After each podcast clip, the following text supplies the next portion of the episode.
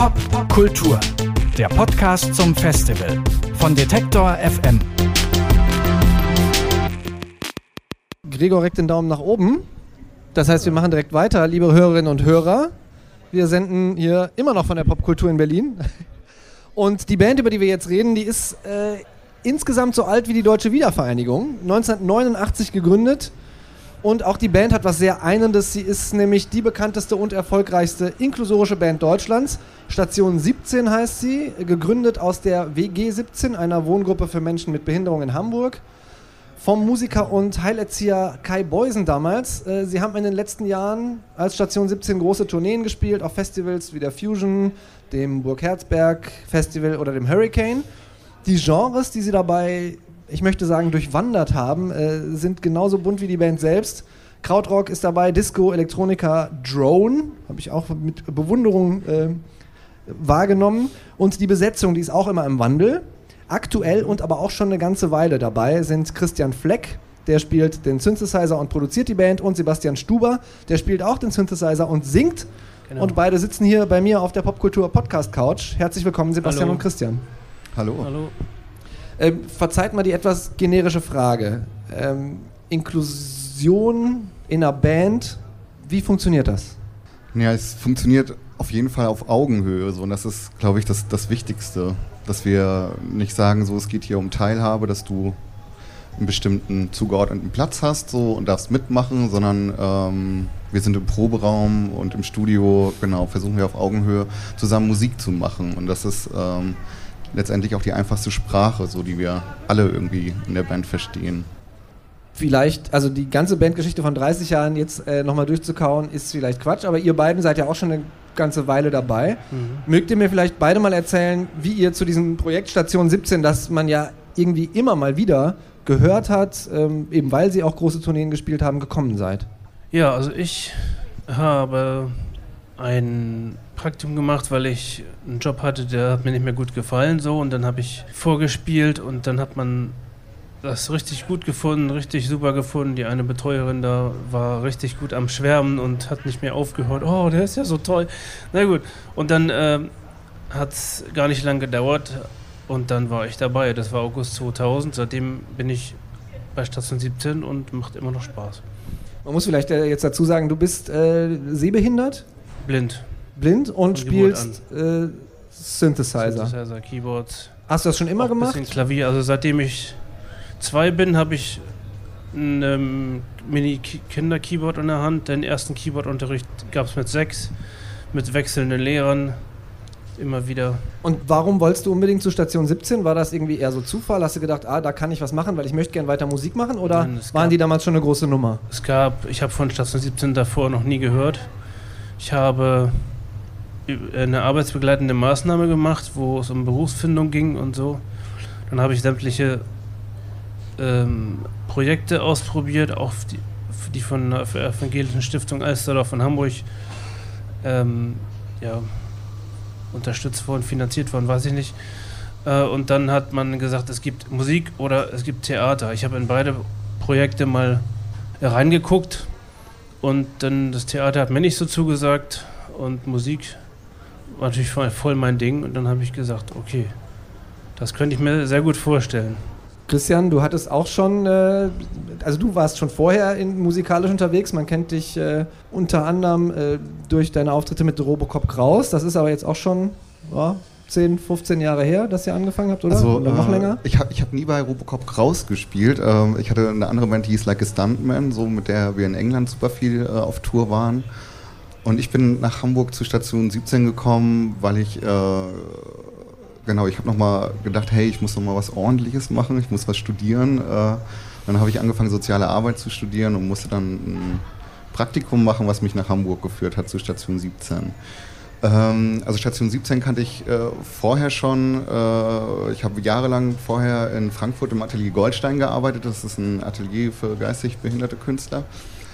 Ähm, sehr erfolgreiches äh, äh, Atelier und äh, ein sehr modern arbeitendes Atelier und deswegen gab es eh schon irgendwie so einen Bezug zur inklusiven äh, künstlerischen Arbeit. Und da ich ja kein bildender Künstler bin, sondern Musiker bin, war ich total glücklich, dass es einen Platz gibt, wo ich genau vielleicht andocken kann.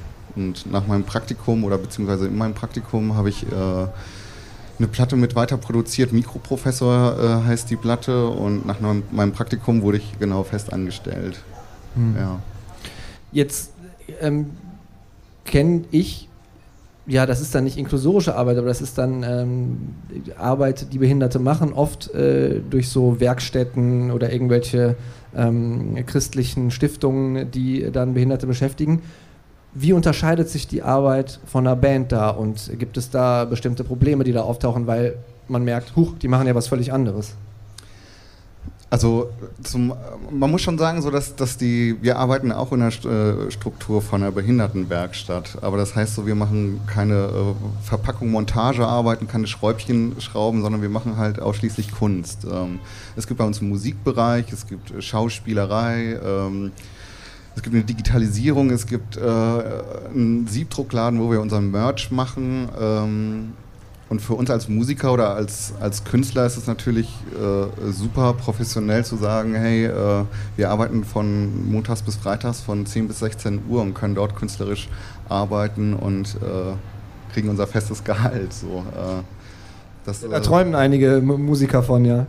Ja, also unsere äh, Studios und Proberäume sind eigentlich auch ganz gut ausgestattet. Also genau, ja. Ihr habt mit vielen äh, namhaften Künstlern zusammengearbeitet. Unter anderem äh, ist auf der Werkschau zum Beispiel Fettes Brot vertreten oder ähm, ihr habt mit DJ Kotze zusammengearbeitet, mit Frittenbude, mit von Spar, um nur einige zu nennen.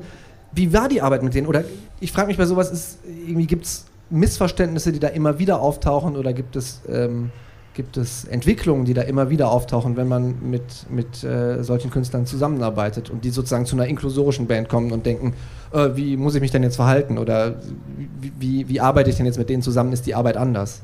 Es kommt dann immer darauf an, in welchem Kontext dann diese, diese Kooperationen stattfinden oder wie der Rahmen ist. Ähm, die, letzte, die letzten beiden Platten haben wir in Nibül aufgenommen vor zwei Jahren und haben da ziemlich viele äh, alte Kraut-Musiker eingeladen, mit uns zusammen Musik zu machen. Und äh, da war so Thema Inklusion, das, das, war kein Thema mehr. So. Also das war von vornherein, äh, hat man sich darauf beschränkt, irgendwie Musik zu machen. Man hat nicht keinen Grundton irgendwie abgesprochen, sondern äh, das hört sich jetzt so sehr hippiesk an, aber es war tatsächlich so, dass äh, genau, dass man auf Augenhöhe arbeiten konnte, weil die Sprache Musik war. Und äh, und die Sessions gingen wahnsinnig lange, teilweise irgendwie so anderthalb, zwei Stunden, wo man nonstop Musik miteinander gemacht hat und äh, dann halt in Hamburg angekommen, äh, die Sachen editieren musste, dann auf, auf eine Tracklänge, die sieben Minuten ist. So, ähm, in, zum Beispiel bei Fettes Brot äh, war das eine sehr konzentrierte Studioarbeit, äh, wo an drei Tagen, glaube ich, dieser Song entstanden ist. Und das ist, äh, da wurde auch schon irgendwie sehr viel konstruiert, äh, wurden auch andere Musiker noch eingeladen, Bläser eingeladen. Ähm,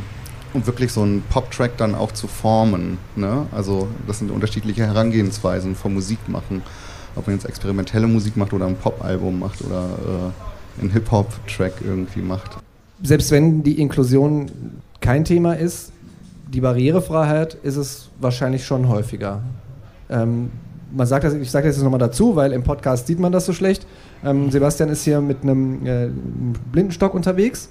Mhm. Ähm, wie ist das für dich? Also ich meine, ich, ich habe lange in Köln gewohnt und äh, ich bin viel in Deutschland unterwegs und habe das Gefühl, dass ähm, sei das für Rollstuhlfahrer, sei das für Blinde, die Barrierefreiheit eher so semi-gut ist.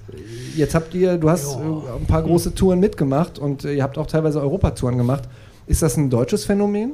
Es kommt halt darauf an, wo man ist. Also es gibt bestimmte Bereiche in Deutschland, wo es richtig gut ist also hier auf dem Bahnhof die Leitlinien oder so richtig gut gemacht. Oder und wenn ich dann in, Hamburg mir viele Sachen angucke, äh, das ist dann eher, naja, semi, also nicht so optimal dann gelöst, dass man dann immer von, ich weiß nicht, Teilhabe und wie auch immer spricht, aber dann heißt es, es geht beim Wählen schon los, dass man dann irgendwie einen, einen Ort für ein Wahllokal auswählt, wo es dann erstmal 15 Stufen äh, die Trepp, Treppen hochgeht, die richtig lange Abstände haben und so. Hm, wie ist und, es in, in ja. Clubs oder in Konzertlocations? Ist unterschiedlich, auch unterschiedlich. Ja, witzige Frage. Also äh, kann ich jetzt gar nicht so sagen. nicht wirklich. Ähm, mhm. Also das schließt schon sehr viele Leute aus. So. Also, aber natürlich irgendwie, äh, es gibt ja sau viele Clubs, die, die einfach nicht barrierefrei sind. Und, äh, aber das ist jetzt nicht so, dass wir dann sagen, okay, wenn ihr nicht barrierefrei seid, dann spielen wir dort auch nicht. So, das, äh, das also die meisten Clubs sind nicht barrierefrei. Ausrufezeichen. So. Hat sich auch nichts getan. Ich meine, das ist, ich habe das aus einem Interview, das bestimmt 15 Jahre alt war, dass ihr sagt, so die Barrierefreiheit ist eher so semi-gut. Ähm, ja, Hat sich da was verändert? Be ja, ein gutes Beispiel, so das, das uh, West Germany, so am Cottbusser Tor, so ein total geiler Club, in dem wir super gerne spielen. Aber der, genau, der ist halt im fünften Stock ohne Fahrstuhl so und äh, ja, aber äh, wie viel, wie viel Clubs äh, müsste man jetzt von so einer Liste streichen, der nicht barrierefrei ist? Das ist wahrscheinlich irgendwie 95 Prozent so. Und äh, da gibt es auf jeden Fall noch viel Nachholbedarf. Mhm. Was ich mich auch gefragt habe, wenn ihr dann auf dem Hurricane spielt oder so, ähm, dann steht ihr ja manchmal auch vor oder nach Künstlern auf der Bühne. Ich sage jetzt mal, ich will nicht zu sehr auf, den, auf die einhacken, weil das andere Menschen auch in ihrem alltäglichen Sprachgebrauch haben, aber äh, im Rap fällt es mir besonders auf, die das Wort behindert als Schimpfwort benutzen. Macht ihr euch die Mühe, sprecht ihr die Leute darauf an? Ist euch das zu erhobener pädagogischer Zeigefinger? Ist euch das zu anstrengend? Wie geht ihr damit um? Also vor ein paar Jahren irgendwie, glaube ich, äh, hatte ich da noch einen anderen Blick drauf. Da hat es mich schon ziemlich aufgeregt. So mittlerweile ist das, glaube ich, zu sehr verankert in der Jugendsprache oder in, ja, ich will jetzt nicht sagen, dass Rap nur Jugendsprache ist, aber äh, ich will das gar nicht nur so in den. Es findet ja nicht nur im Rap statt, sondern es findet ja, wenn du nach draußen gehst, überall statt. Oh, der Fahrkartenautomat ist behindert. Äh, alles ist behindert. So, es lohnt sich gar nicht drüber aufzuregen. Siehst du auch so, Sebastian? Ja, ich meine, ich kenne die Redewendung auch so, äh, bist du behindert oder äh, bist du blind?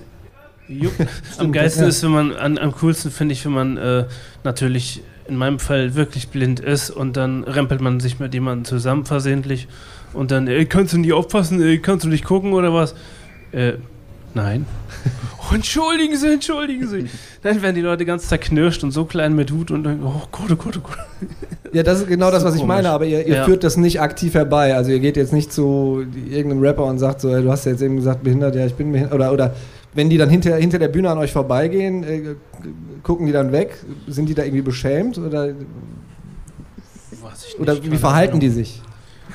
Keine das habe ich noch nie erlebt. Also, äh, dass die beschämt dann gucken. Ähm, nee, eigentlich ist es äh, Backstage immer äh, auf Festivals sehr angenehm. Also, äh, also man hat gute Unterhaltung so und äh, genau, knüpft neue, kann an, ja, dazu, ne? ja macht neue Netzwerke auf. So, da, darum geht es irgendwie mhm. Backstage auf dem Festival. Nicht beschämt irgendwie zu gucken, weil man behindert gesagt hat. Mhm. Ich weiß auch nicht, ob das so reflektiert wird. Also, oder ob die das reflektieren können. Ja, das frage ich mich auch manchmal. Ähm, Nochmal so ein bisschen die Berichterstattung über eure Kunst. Ähm, ich meine, Station 17 ist ein Riesenprojekt. Ihr habt äh, ja, 30 Jahre lang Musik gemacht, das so richtig abgehoben hat, das so Mitte der 2000er, Ende der 2000er würde ich sagen. Ähm, fühlt ihr euch manchmal ein bisschen darauf reduziert, dass ihr halt die eine Band seid, äh, die halt inklusorisch ist? Würdet ihr lieber gerne als sozusagen eine Band wie jede andere wahrgenommen werden oder ist euch das wichtig? Nö, äh, wir wollen eigentlich als, als normale Band wahrgenommen werden und das äh, fällt finde ich immer so am meisten oder wo das am meisten funktioniert, sind, sind irgendwie natürlich irgendwie große Festivals, wo äh, ja, wo du von hinten gar nicht mehr irgendwie auf der Bühne unterscheiden kannst, so hat jetzt da jemand offensichtlich ein Handicap oder nicht so. Also es, ja, wenn ich auf ein Konzert gehe, dann gehe ich ja auf ein Konzert, um mir die Musik anzuhören, weil ich die Musik gut finde und äh, jetzt nicht zu denken, wow, das ist jetzt ein großes Benefit, irgendwie zu Station 17 zu gehen und äh, die Behinderten dazu finanziell zu unterstützen. Mhm. Genau, es geht, es geht darum, äh, ja genau, gute Musik zu machen, gute Kunst zu machen.